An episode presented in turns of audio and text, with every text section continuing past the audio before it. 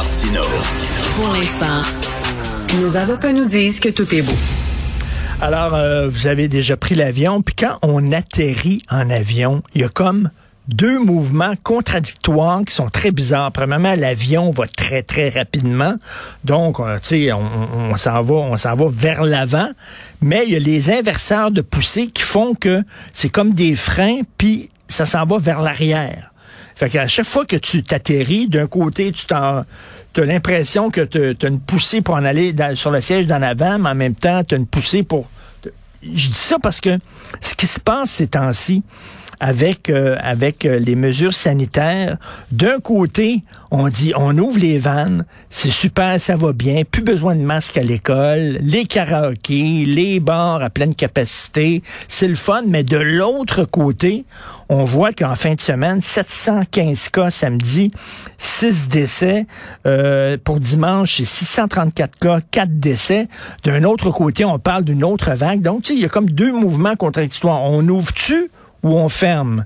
Euh, nous allons en parler avec M. Benoît Barbeau, qui est virologue, professeur au département des sciences biologiques de l'UQAM. Bonjour, M. Barbeau. Bonjour, M. Martin. Est-ce qu'il y a des questions à se poser? Parce que, bon, moi, je suis très content. Mon fils est au secondaire. Enfin, aujourd'hui, il ne portera pas euh, le masque pendant ses cours. Il est très content, moi aussi. Mais de l'autre, est-ce que c'est vraiment bien avisé de faire ça? Qu'est-ce que vous en pensez? Mais c'est une bonne question, en effet. Je crois que tout le monde a été un peu pris par surprise. Oui. Euh, que le fameux port du masque. Et là, on doit euh, quand même se rappeler que ce n'est pas toutes les régions du Québec qui, ont, euh, qui est imposé par ce mhm. port du masque au secondaire. Et l'autre point, c'est que c'est uniquement en classe. Donc, dans tous les lieux communs, les élèves devront encore porter le masque. Mais ceci dit, euh, on, ça a été un peu surprenant justement qu'on qu'on laisse aller cette recommandation. Et puis, en fait, c'est probablement guidé par le fait que au niveau des, éclosions, bien c'est surtout les établissements de les écoles primaires où qu'on voit le plus grand nombre évidemment d'éclosions, étant donné que c'est les enfants évidemment qui ne sont toujours pas vaccinés, et aussi le fait que le pourcentage de la couverture vaccinale au niveau des élèves de secondaire est quand même assez élevé. Mais n'empêche évidemment, lorsque vous retirez une mesure qui vous permet de bien contrôler la transmission, eh bien là, c'est certain que vous ouvrez la possibilité qu'il y ait une augmentation de cas. Euh, le gouvernement doit, euh, il va quand même de façon graduelle, on pourrait se dire, là, on comprend qu'il y a beaucoup de mesures quand même qui sont allégées, mais n'empêche qu'on y continue d'y aller progressivement, un peu différemment des autres provinces où on a vu que le tout est éclaté. Alors, c'est un, choix que le gouvernement prend, mais c'est certain qu'il va, sera euh, très important de surveiller la tendance et si jamais il y a éclosion. Et d'ailleurs, comme il mentionne, si vraiment il y a une éclosion importante dans une école, c'est certain que la recommandation pour le port du masque en classe va revenir. Mais n'empêche que c'est il y a un jeu d'équilibre qui se fait en ce moment et quand même cette mesure-là est peut-être un peu trop hâtive compte tenu justement de l'arrivée des fêtes et les, températures plus froides. Donc, euh, j'imagine, on va surveiller ça de très, très près quand même pour voir s'il y a des éclosions dans les écoles, quitte à, revenir en arrière et à dire aux étudiants de reprendre le masque. Tout à fait. Et, en fait, c'est, euh, cette mesure-là ou cette approche-là va aussi être en fonction de toutes les mesures qu'on assouplit, donc que ce soit dans les karaokés, dans les bars euh, et toute euh, forme d'activité intérieure, parce qu'on comprend que là, évidemment, les gens vont être beaucoup plus à l'intérieur dans ces activités-là, mais au niveau des établissements scolaires, il est évident qu'on doit absolument s'assurer, eh dès qu'il y a une éclosion, bien là, évidemment, on revient en arrière, mais si jamais la tendance est beaucoup trop généralisée, je crois que le, retour avec le port des masques en classe devra euh, être euh, décidé. Alors, je crois que j'espère que le gouvernement, et je crois qu'il est là, sont extrêmement vigilants de ce côté. C'est drôle, on dit, là, lorsqu'on voit ce qui se passe à l'international, on voit qu'en Europe, ça va pas du tout. En Allemagne, ça va, ça, ça va très mal. À Amsterdam, dans les Pays-Bas aussi. Euh, ici, quand même, ça va relativement bien au Québec, là. Oui, tout à fait. Et puis, je crois qu'on peut bien, peu importe quelles sont euh, les explications. C'est sûr qu'il y a divers facteurs qui font en sorte qu'en Europe, ça explose, mais un des facteurs aussi qui est le plus marquant, je dirais, c'est la couverture vaccinale. L'Europe a été quand même lente à agir et démarrer vraiment une campagne vaccinale, euh, ben, sauf si on exclut euh, le Royaume-Uni qui a été beaucoup plus agressif, mais il y a des pays qui ont été extrêmement lents, la France, l'Allemagne. Et en ce moment, en Allemagne, bien que vraiment ils ont démarré leur campagne vaccinale puis qu'il y a eu une couverture quand même il y a des endroits plus particulièrement où que la, couverture vaccinale est moindre. Et puis, c'est dans ces endroits-là, et plus particulièrement dans cette hétérogénéité-là, dans un pays où que vous devez vraiment avoir un risque qu'il y a des soudaines augmentations de cas. Et puis ça, ça peut vraiment contrecarrer tous vos plans. Et puis c'est important de voir un peu ce qui se passe en Europe pour comprendre qu'au Québec, le fait que la couverture vaccinale, on parle des 12 ans et plus, qu'on approche le 90% de pleinement vaccinés, mais c'est un avantage que nous avons. Et puis quand même qu'on entend parler de cette euh, donc une réduction de, de, la protection conférée pour les vaccins contre l'infection et non pas contre les symptômes graves, eh bien quand même notre, euh, couverture vaccinale nous, nous euh, protège beaucoup mieux devant la, évidemment l'arrivée des températures froides, mais aussi face à la quatrième vague. Je comprends qu'on n'a peut-être pas aussi bien fait que l'Ontario, mais si on se compare aux autres provinces, certainement le Québec s'est très bien positionné dans la façon qu'on a réussi à contrôler la quatrième vague. Euh, je parlais de l'Europe, mais il y a aussi Israël qui est un des, un des premiers, sinon le premier pays vraiment euh, vacciné. Et là, ça va très mal aussi. Est-ce que euh, ce qui se passe en Europe, ce qui se passe en Israël, c'est un avant-goût de ce qui nous attend? C'est la vague qui va nous toucher ou non, c'est un phénomène qui est vraiment typique à ces pays-là et euh, ça risque pas de nous euh, d'arriver ici. Oui, c'est sûr qu'il faut extrêmement euh, regarder de très près ce passe à l'extérieur en Europe. Israël a quand même réussi à contrôler le nombre de cas et ça a été grâce justement à la troisième dose. Donc, on entend parler en ce moment euh, de la troisième dose au niveau des personnes plus âgées je crois que c'est une bonne approche. On ne parle pas nécessairement de la troisième dose euh, pour toute la population. Rappelons-nous aussi qu'en Israël, eux, leur, leur formule de vaccination était vraiment un délai très court entre les deux doses. Ici, on a été vraiment un délai plus long. Et on sait maintenant que ce délai a été favorable pour notre pour la capacité juste de faire en sorte que les gens vaccinés sont mieux protégés et la protection est de plus longue durée.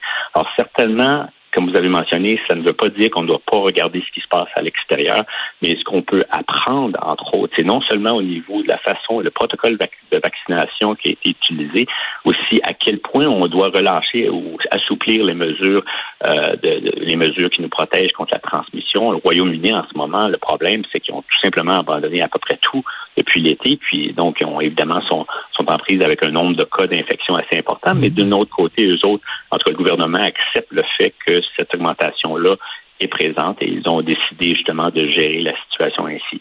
Euh, bien qu'il y ait des pressions euh, quand même qui font en sorte que le gouvernement devra possiblement revenir avec certaines restrictions, mais certainement on pourrait en effet arriver à une situation que le nombre de cas augmente. Donc on assouplit des, des mesures, mais aussi les températures froides, comme j'ai mentionné, vont faire en sorte que les gens sont plus à l'intérieur. Euh, alors, il faut y aller de façon être très vigilant dans la situation, mais je crois que le gouvernement a été, depuis la la troisième vague inclue, a été progressive dans leurs mesures. Hmm. en date, je crois que ça fonctionne, mais il faut, faut surveiller la tendance. Il est certain, on fait face à un variant qui est totalement différent de celui, évidemment, le virus d'origine et même le variant alpha. Alors, certainement, lui, transmissible, beaucoup plus transmissible, et pour cette raison, il faut quand même être, euh, surveiller de très près la tendance dans tous les, les, secteurs euh, du, Québec. Monsieur Barbeau, le, profil type du patient qui se retrouve à l'hôpital, c'est euh, c'est quoi? Est-ce que ce sont, euh, ben, premièrement, j'imagine, ce sont des gens non vaccinés. Est-ce que ce sont des jeunes? Oui, eh bien, en ce moment, c'est surtout les personnes non vaccinées.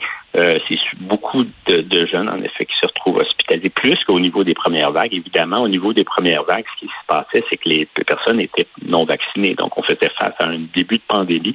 Les vaccins, évidemment, ont pris, euh, ont pris un certain temps à être développés, mais quand même, ils ont été développés un temps record, si bien que les gens qui étaient vaccinés, étant les premiers, les plus vulnérables, étaient les personnes plus âgées. En ce moment, comme on voit au quatrième vague, au niveau de l'infection aussi, c'est les jeunes qui sont plus particulièrement touchés. On parle entre des 0,9 ans et 9 à 18 ans, si je me rappelle bien, euh, des différentes catégories. Alors, au niveau de l'infection, on voit que les jeunes qui sont non vaccinés sont plus particulièrement touchés, contrairement à la première vague. Et au niveau des hospitalisations, on parle plus des jeunes adultes, on parle aussi des personnes plus âgées, mais certainement, c'est ce qu'on voit aussi, et c'est plus particulièrement les non vaccinés. Alors, si vous êtes non vacciné, il est certain qu'après une infection, vous allez avoir plus de probabilité d'avoir de, de, présenter des symptômes graves.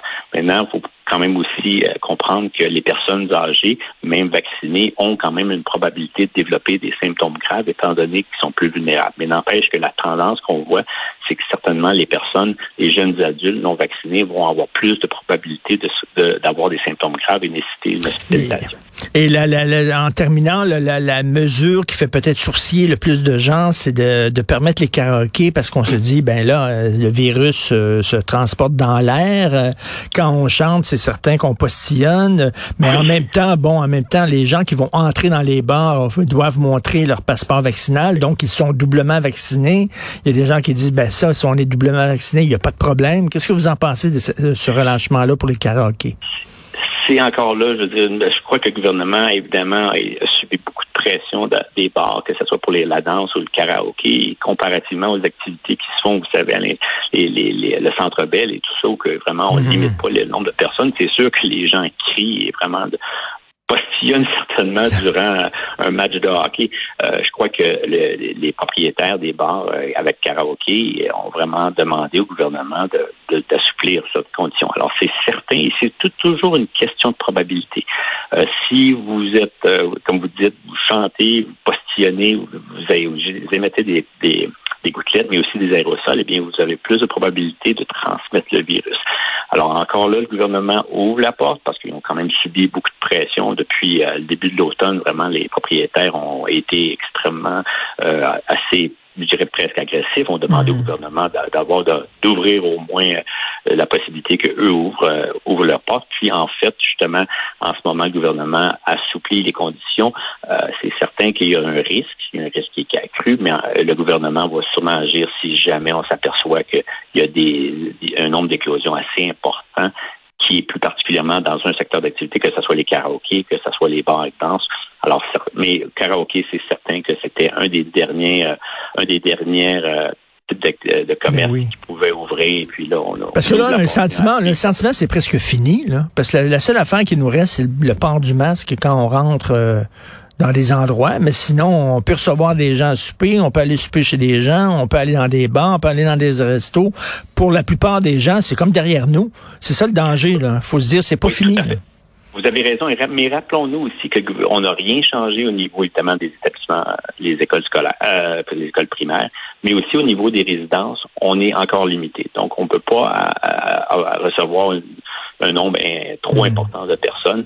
Et puis euh, aussi, euh, comme le gouvernement l'avait annoncé il y, a, il y a un certain nombre de mois, le passeport vaccinal aussi est imposé. Alors ça, ça fait en sorte qu'on change grandement la, la tendance. Mais comme vous dites, la population québécoise doit se rappeler que le virus est encore présent. On a encore un nombre de cas, justement, qui, qui s'affiche à, tous les jours et là, on est en hausse. C'est un virus respiratoire, donc les gens vont être plus à l'intérieur, plus de probabilité de transmettre le virus plus que vous avez de cas d'infection, même si on est fortement vacciné, il y a des gens qui vont certainement développer des symptômes graves qui, seront, euh, nécessiteront d'être hospitalisés. Finalement, il va y avoir ben, des décès. L'important, l'important, c'est vraiment d'être prudent de la part du gouvernement, de vérifier vraiment s'il y a des éclosions dans les écoles, dans les bars, etc. Et s'il y en a, de de, de, de pas hésiter à revenir en arrière. C'est ça qui c'est ça qui est extrêmement important et de dire aux gens de faire quand même attention. Euh, c'est pas encore vraiment terminé. Merci beaucoup, Monsieur Benoît Barbeau. Merci. Avec plaisir. Merci, Benoît Barbeau, virologue, professeur au département des sciences biologiques de l'UQAM.